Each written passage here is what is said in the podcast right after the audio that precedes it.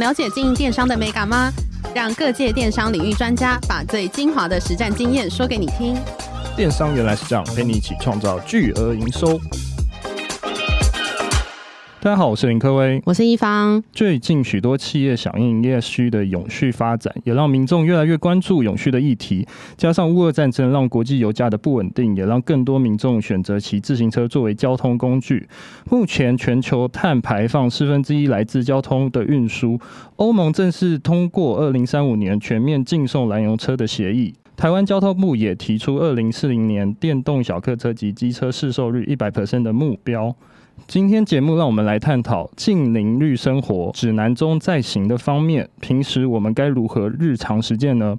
我们今天就邀请到 MID 首创单车的创办人李汉堂 Hunter，我们一起探讨近邻绿生活这个议题，来跟我们说说什么是未来移动新趋势，我们要如何日常生活中选购低碳运具，又怎么样才能从制造到消费者购物的过程中一起守护地球呢？我们一起欢迎 Hunter。欢迎大家好，我是 MID 首创单车创办人李汉堂 Hunter。Hunter 你好，我想请你自我介绍一下自己。诶、欸，我本身是台湾的自行车的一个选手。嗯，那最主要是在二零零九年的时候，在台中这边创立了 MID 手工单车这个品牌。那众所皆知，就是台湾是自行车的王国，可是我们要跟其他的品牌做出一个差异化。所以就必须走出自己的一条路，所以我就创办了以手工单车为主的一个产业链，这样子。嗯，那也想问，就是您是就是自行品牌的一个创办人啊，为什么会想要发展出现在这个电动车的这方面的产业？是什么契机让你呃开始关注到这个永续的议题呢？因为最主要是传统的自行车来讲的话，它是比较简洁，而且是百分之百近零碳排这件事情。嗯。可是说实在的，当你流了汗，甚至说要骑到五到十公里的上班的一个路程，你可能就会拒绝了它。所以在国外，大概在七八年前的时候，就开始流行所谓的电动辅助自行车，就是把传统的脚踏车加上马达之后，这样的一个骑乘。嗯，我有骑过可以吹的那一种，那就是你累的时候可以用吹的。是，但是在台湾的法规里面，吹油门的这个是不能使用的。哦，是，对。对所谓的电动辅助自行车，就是说你一面踩踏，它会一面有所谓的动力辅助给你。哦，这种。对，那如果你是纯油门这样子骑的话，就叫电动自行车，就不叫电动辅助自行车。嗯、是是是。是。哎，Hunter，我想问一下，什么是近零绿生活？就是净零这个字。其实近零来讲的话，当然就是说从最早期的那个东京的那个温室效应这个议题，对，开始去做衍生，然后到这几年，全世界都是一直在讲所谓的近零碳排。那我们全世界现在最大的共同目标，就是在二零五年的时候要达到全部净零。那净零这个部分，当然以我自己的本业来讲，自行车来讲的话，它是直接比较受惠，就是说传统我们台湾很多你看到都是机车族，对，那机车族它的使用量非常的大，它其实的碳碳排量是很大的，对。那净零。从字义上上面来看分析来讲，我们就可以知道说，在交通部这边都有一个数据哈，就是说，在台湾整个的那个运输公路运输的部分呢哈，有百分之五十以上，其实都是属于在那个燃烧的那个就是，诶汽油的一个部分。那机车的部分的占比的部分大概是在百分之十四左，接近百分之十四左右。嗯，那你可以想象这两个加起来六十五趴的比例，如果改成电动车来讲的话。你会觉得你的空气开始清新了。对对对。那骑摩托车的人，他不再全都是像为什么这这几年 Gogoro 一直起来，除了省油钱之外，嗯、最主要它能创造出在碳排这个部分，它是达到百分之大概六七十以上的减碳量。嗯，是。好，那我想问一下，就是环境部现在有推动什么样的方式去推动这个近零减碳的行为？诶，刚好我这边有一份资料哈，其实台湾的环境部在一百零九年度的时候，刚好。它针对运输部门的那个碳排量啊，做一个占比啊，大概有十三点零七八的部部分。那十三零点零七八到底多少呢？总共会达到所谓的三千七百二十七万公吨的量哦，这个量是非常的可观哈。其中呢哈，公路运输高达百分之九十六，就是我们目前在路上看到这些车子，基本上都是所谓的碳排的一个组成啊。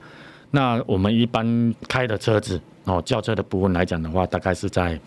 占了百分之五十左右，其中那个小客车的部分呢，占了大概百分之五十左右。那机车的部分呢，我们尤其在北部这边骑机车人比较多，占了接近大概百分之十三点六九，等于是大概十四趴左右。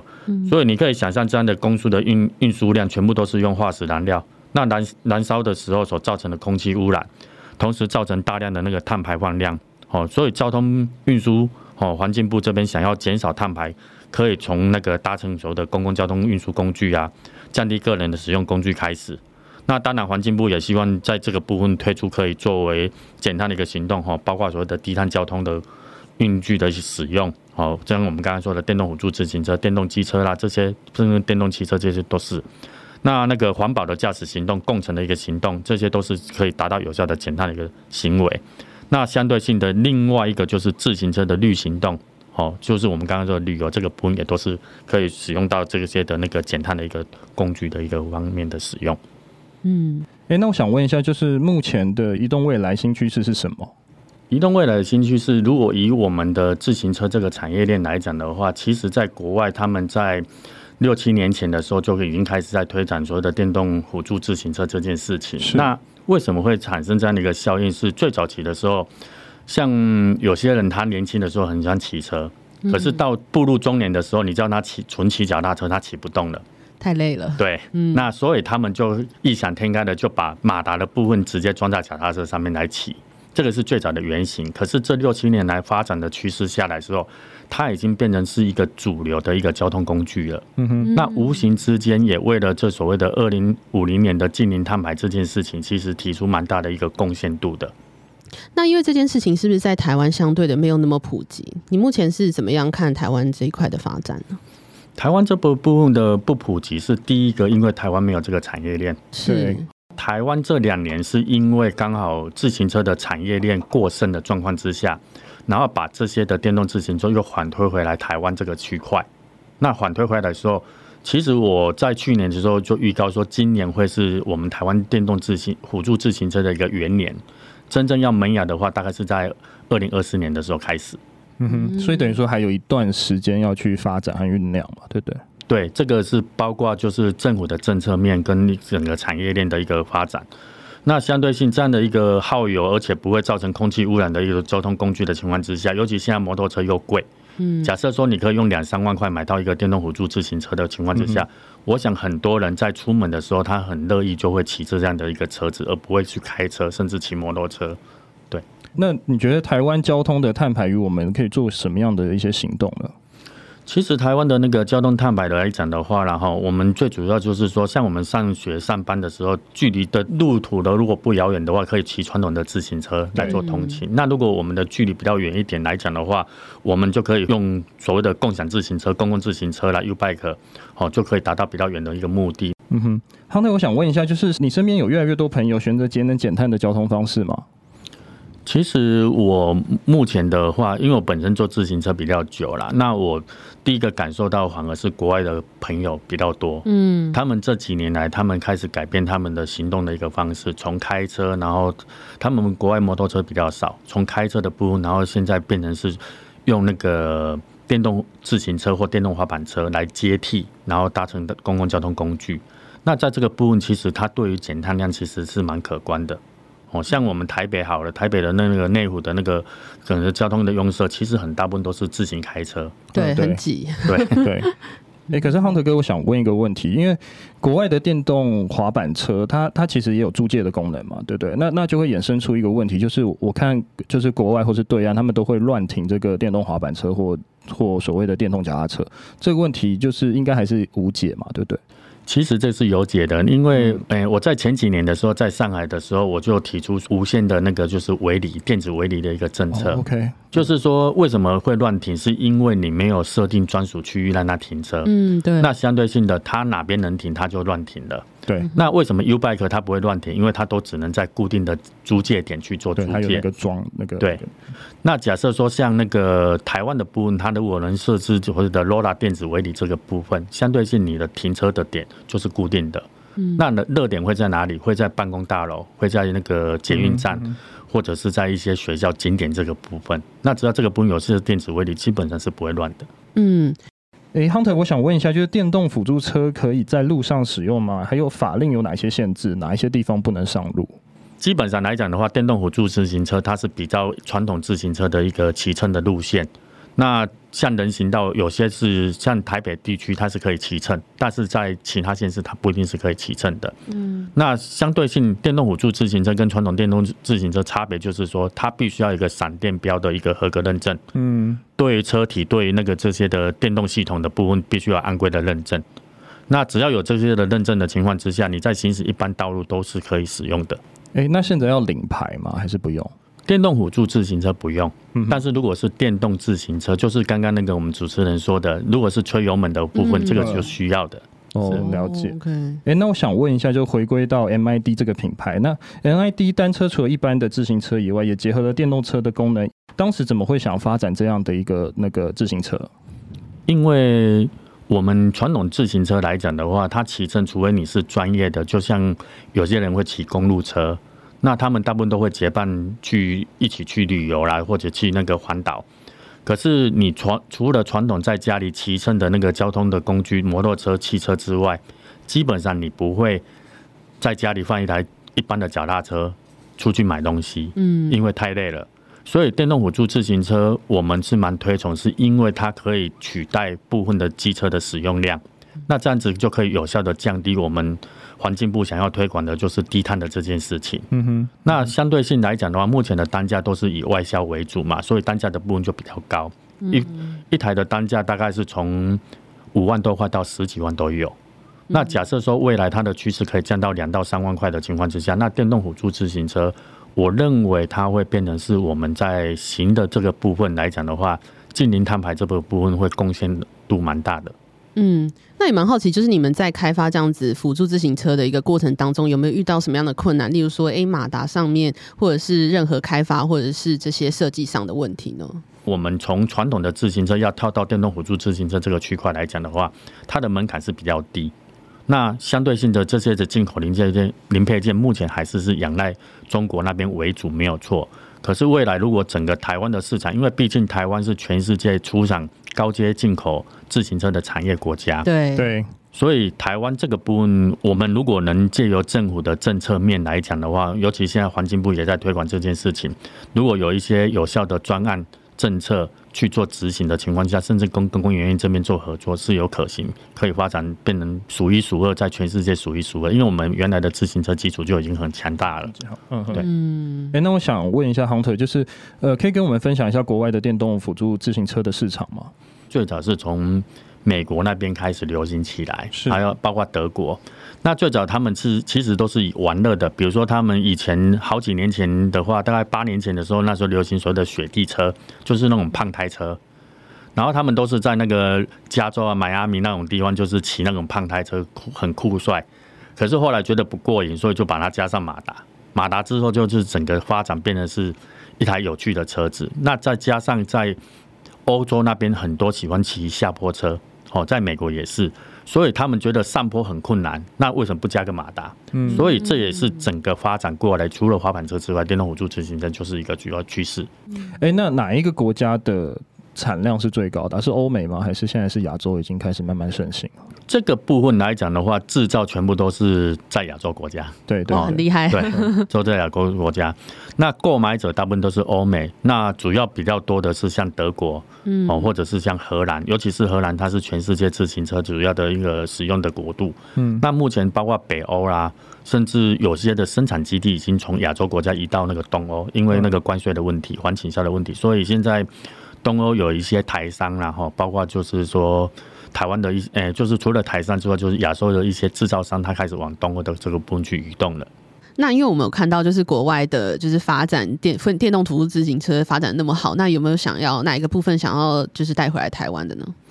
像国外的话，电动自行车来讲到那个发展非常快速。那最主要是他们在公共使诶、欸、公共交通工具的使用哦，比如说像台湾我们的 U-Bike 很多，但是 U-Bike 大部分都是属于传统自行车的一个设计。那国外他们的话，反而是电动辅助自行车的比例是比较高哦，包括我们刚刚主持人所提到的，就是电动滑板车它的运用。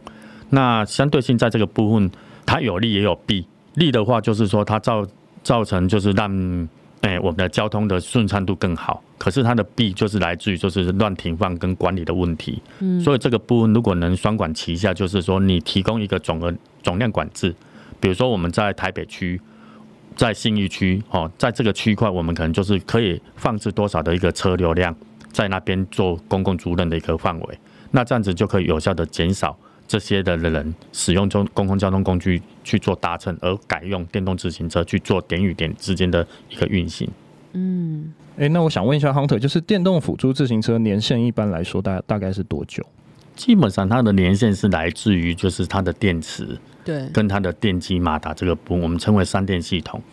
那这三个系统来讲，电池的寿命大部分呢、啊，如果就是你是用比较好的品牌，比如说像 Samsung 啊、Panasonic 这个部分，两年以内都没问题，不会什么损坏。但是如果你是用到那个中国制的一些的电池的情况之下，因为它为了销价竞争，所以它这个电池可能大概半年、一年就挂掉了。嗯。那其他的部分的耗材的部分，就是控制器这个部分的稳定度会是一个关键。所以有很多之前我们有采购过一些的零配件，帮客户采购的时候，后来发现就是说，为了价格取胜便宜的情况之下，它可能大概不到三个月就坏掉了。嗯哼，对。但是为什么这几年来它的品质越来越好？是因为市场它的要求越来越高的情况之下。基本上，如果你不要太差的电动车的话，骑个一年都都没问题啊。是，对。那好一点的话，三年五年都没问题。是。嗯，那电池这个部分会，例如说骑多远之后要充一次电，你们有一个这样的标准吗？有。其实啊，哈，我在这边稍微科普一下哈。一般人来讲的话，就是说厂商的部分他会。讲说啊，我的电池可以续航到六十公里，甚至一百公里，甚至两百公里。嗯，但是一个很简单的一个换算机制，就是说它有一说的安时。那一安时来讲的话，它的续航力平均来，如果以电动辅助自行车，大概三点五公里到四公里。嗯，所以你如果是十安时来讲，它就是三十五公里到四十公里。哦，这是最基本的。但是你看外面的数据看到的话，十安时它都会标榜到六七六七十公里。那我我只能说稍微打个折，不然骑都出去骑不回来。这样子。哎，那我想问一下，就是 Hunter，呃，电动辅助自行车大概是要怎么运作？它是只要充电或更换电池就可以使用了吗？还是有什么其他的方式可以使用？哎，基本上是没有错，就是它只要充完电之后，它的续航力一般呢，哈，大概是在，哎，我们最简单的大概二十公里左右。是哦，那。比较长一点的话，现在有些环岛用的车子，它甚至可以号称到一百二十公里到一百五十公里。嗯，那它基本上的保养来讲的话，当然就是建议不要长期淋雨。嗯，因为有些电路系统，好的车子跟不好的车子差在哪里？就是它的防水线，就是它的电线有有没有做去防水的功能。诶，没有做防水的功能，可能你一台车子可能两万块以内你就买得到。嗯，但是你做了防水线，甚至电池加强之后，你一台车。如果以标准来讲的话，然后你至少那台车的单价都要到到四五万块以上哦，哦，它会比较有保障性啊。嗯，是。嗯嗯。哎，那我想问一下，就是有些人可能觉得骑电动辅助自行车不如骑机车，Hunter，你怎么认为电动辅助自行车和机车的一些比较？基本上，它这两个族群现在以目前来看，它是会慢慢从机车主这个部分衍生到电动自行车。嗯，然后间接才会衍生到电动辅助自行车，它是两个、三个、两两个不同的阶段的一个过程。那相对性来讲的话，因为电动自行车，我就是我们一般说的电动机车啦。对，电动机车跟传统的燃油机车来讲的话，它的价差基本上是目前是蛮接近的。那假设说今天厂商的部分可以会把电动机车这个部分的单价降下来的情况之下，它就会压缩到电动辅助自行车这个区块。但是假设说它不压缩，它的价格大大概是在五万块以内上下。嗯，对。那如果五万块以上，当然它那个就是比较有特色的一个电动辅助自行车，比较有造型的，像哈雷啊，像一些比较有造型的复古这种型的，它这个就是属于另类的一个族群。那假设说它的电动辅助自行车，它可以到三万块。以内上下的价格，那我想有很多人他可能会摒弃到不骑摩托车，他会改从改骑电动辅助自行车。为什么？因为它的续航力还是可以达到三十到三十公里左右。了解。哎、欸，那我想问一下 Hunter，就是电动的辅助自行车，它是有比较有节能减碳的效果吗？基本上，电动辅助自行车，因为它是介于电动机车跟自行车之间，那相对性。它骑起来是比较轻松的。那我们目前有遇到几个案例哦，像金门来讲的话，那边观光客蛮多的，包括我们大台北地区。那很多外国观光客他是没有驾照的，所以未来像我们电动自行车，它必须要挂牌上市之后，他没有驾照，他台湾使用这个车子是有问题的。所以相对性反而在电动辅助自行车这个区块来讲的话，它可以让这些的国外的旅客过来台湾旅游的时候，直接用这个电动辅助自行车去做骑乘，作为那个旅游的一个景点的一个交通工具，这样子他就不一定要搭捷运啊，或者不一定要自己坐计程车，尤其坐计程车。这个区块的选项是比较大的，好，那如果我们用电动辅助自行车能取代来讲的话，这对于简单来讲是蛮大的一个帮助点。那我相信就是很多就是听众朋友或是就是使用者，他们可能会因为就是 ESG 永续的一个价值去选择你们就是电动辅助自行车。那你目前有观察到这一块，就是诶有一群呃一群非常，例如说爱地球的朋友们，会就是因为不去考虑价格的部分，然后去选择电动辅助自行车吗？其实也是会，这个目前是很多人要入手电动辅助自行车之前会比较考量的一个点。嗯，但是我们的这个部分，我们现在缓其道而行，我们开始从旅游、低碳旅游这件事情来做推广。对。那低碳旅游是你们有跟，例如说其他的，例如说呃旅行社合作吗？还是你们这样怎么去推这个低碳旅游呢？有，我们目前来讲的话，是有跟像台中有一家专门办那个就是人文旅行的这个旅行社一起合作。然后像我们今天早上也才去关西，关西那边也现在推广所谓的低碳旅行。嗯，那以前大家对关西的印象根本是完全是陌生的。好，除了那边有一个自行车热门步道罗马公路之外。其他人不会去关西游，那我们这几年就是从去年到今年的时候，已经在开始推广低碳旅行。那我们像我们刚刚去罗屋书院那边做导览的时候，大家才发现原来关西有这样的一个有人文的一个地方。嗯嗯。那有了低低碳自行车之后，因为它那边上下坡比较多，嗯，他们就发现说以前他们骑自行车不会来这个地方，因为太太太累了。对，嗯。现在反而我们推广这样的低碳旅行之后，反而大家开始来重视。那因为我们知道，就是台湾就是有很多，例如说政府单位或者是呃民间团体有在推动，就是永续搭配这个旅游这个部分。那目前政府单位或者是环境部这边有什有没有什么相关的网站或者是资讯可以去查询呢？这个部分我倒是蛮推荐环境部目前所推出的全民绿生活资讯平台这个部分。嗯，它里面有一个蛮重要的，就是食衣住行娱乐购这个部分。它里面有相关的各种的绿生活的一个节能减碳的一个资讯都在里面，不管是从吃的啦、住的啦，哈，就包括一些民宿业者的结合，这个平台做的蛮棒的，我还蛮推荐大家去全民绿生活资讯平台去参考看看。哦，这个也是我们环境部这边蛮用心良苦去推荐出来的一个平台，整合出来一个平台，所以我蛮推荐每个听众可以去那个这个网站查看看。嗯。诶，那 Hunter，我想问一下，就是台湾在二零四零年要达成电动小客车机车的市售率百分之百，那你怎么觉得未来会电动自行车的销售会慢慢的增长吗？还是台湾大概是会有怎么样的发展？其实这个议题蛮有趣的，刚好我前几天在那个我们有一个大肚山的一个群组里面，刚好一个我们那个。总统府秘书长林佳龙，他刚好那个林秘书长有提到这个点，那我有回应他，就是说，其实我们要把二零四零年要推动电动小客车跟机车的市占率百分之百的目标，最主要还是要从产官学整个结合在一起，因为你现在这个产业链如果不形成的情况之下，你要让消费者享受到就是说物廉价美的一个电动自行车或者是电动小客车的情况之下，是很困难的。嗯，哦，那除了这个产业链它必被接受，就是说普及化的过程之中，最简单的就是最暴力就是价格降低。对对。那我们刚刚就一直谈到就是电动辅助自行车这一块的一个发展，那就是你们嗯、呃、公司有没有其他，例如说诶结合一些宠物啊，或者其他新的趋势的一些呃跟永续或是近邻有关的一些就是产品呢？基本上来讲的话，我们一直在强调，就是行安、食安跟心安哦这三个理念。那为什么是从这个方面开始？就是说，我们说的十一住行娱乐，哦，在这个整个十一住行娱乐这个区整个区块的过程之中，吃的部分是最直接的。所以，我们现在为什么会也是会从吃的部分，就是在地吃这件事情。嗯，那在地吃的这件事情，包括我去到当地去做旅游的情况之下，我甚至不坐游览车，我不自己开车。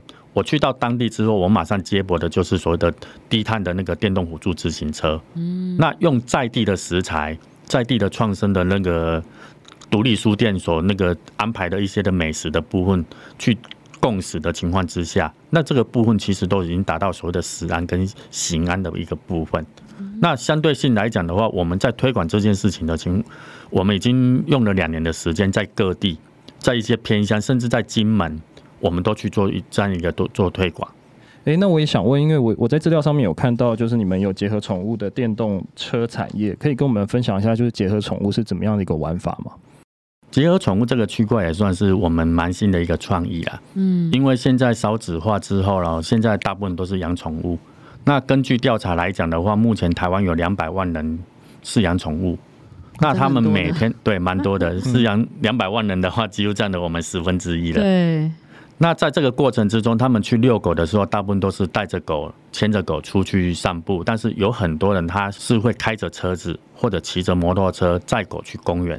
OK，对。那我们现在推出这个宠物三轮车是全世界第一台哦，包括蔡英文总统自己都有买一台宠物三轮车。宠物三轮车是嗯，那他买了之后，其实当然对我们是蛮好一个宣传啦。那最主要是我们的概念就是说，以前宠物出门的情况之下，主人他。不是骑车就是那个骑摩托车，甚至有些的狗二十四小时吹冷气。嗯，那假设说今天我们用一个很好的行动工具提供给他，那我想不管是毛小孩还是主人，他愿意出门的情况之下，这段时间其实也是不吹冷气就是减碳的。那另外他本来的行动就要开汽车跟骑摩托车，现在他也不使用这两个耗费那个碳排量的一个交通工具，改用电动自行车的情况之下。它就会比较简单。以前我们一开始上市的时候，宠物自行车是没有电动的。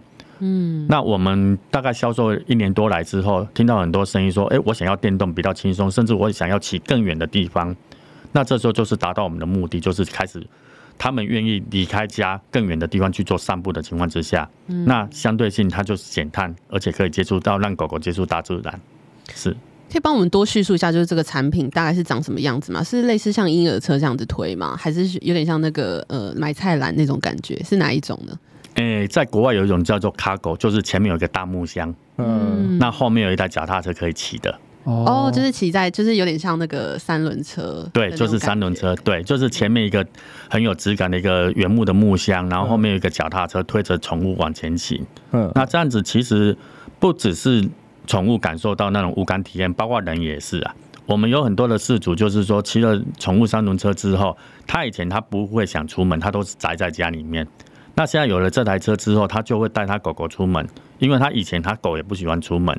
那出去之后，他们就发发现，就是说除了自己可以得到健康之外，包括他的狗狗也没有社恐这个问题了。哦，会被关起，关在里面就不会社恐的意思。是是是，就出去多跟一些那个他的狗族的朋友们交流，就比较不会有社恐了。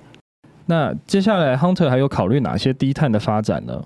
我们现在来讲的话，就是我们公司现在在全台湾，除了在旅游景区推广所谓的以租导购之外，哦，就是说有很多人他喜欢电动辅助自行车，对，特色自行车，可是他你一台都要五六万块以上，他可能买不下手。嗯，所以我们现在提供就是说，每个月你只要付我一些少少的租金，那我们就可以让人家来做骑乘体验。进而来产生购买的意愿。对对，那相对性，我们会在这些的景点里面，我们会设置一个低碳教育生活馆。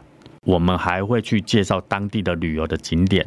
嗯，因为以前我们跟旅行社聊的时候，他们会谈到说，很多客人去到一个景点的时候，大部分下去不到三十分钟就上来了，因为太热、太无聊。嗯，哦，那其实有很多的景点，我们这这两年这样子跑下来之后，发现就比如说像宜兰的石城。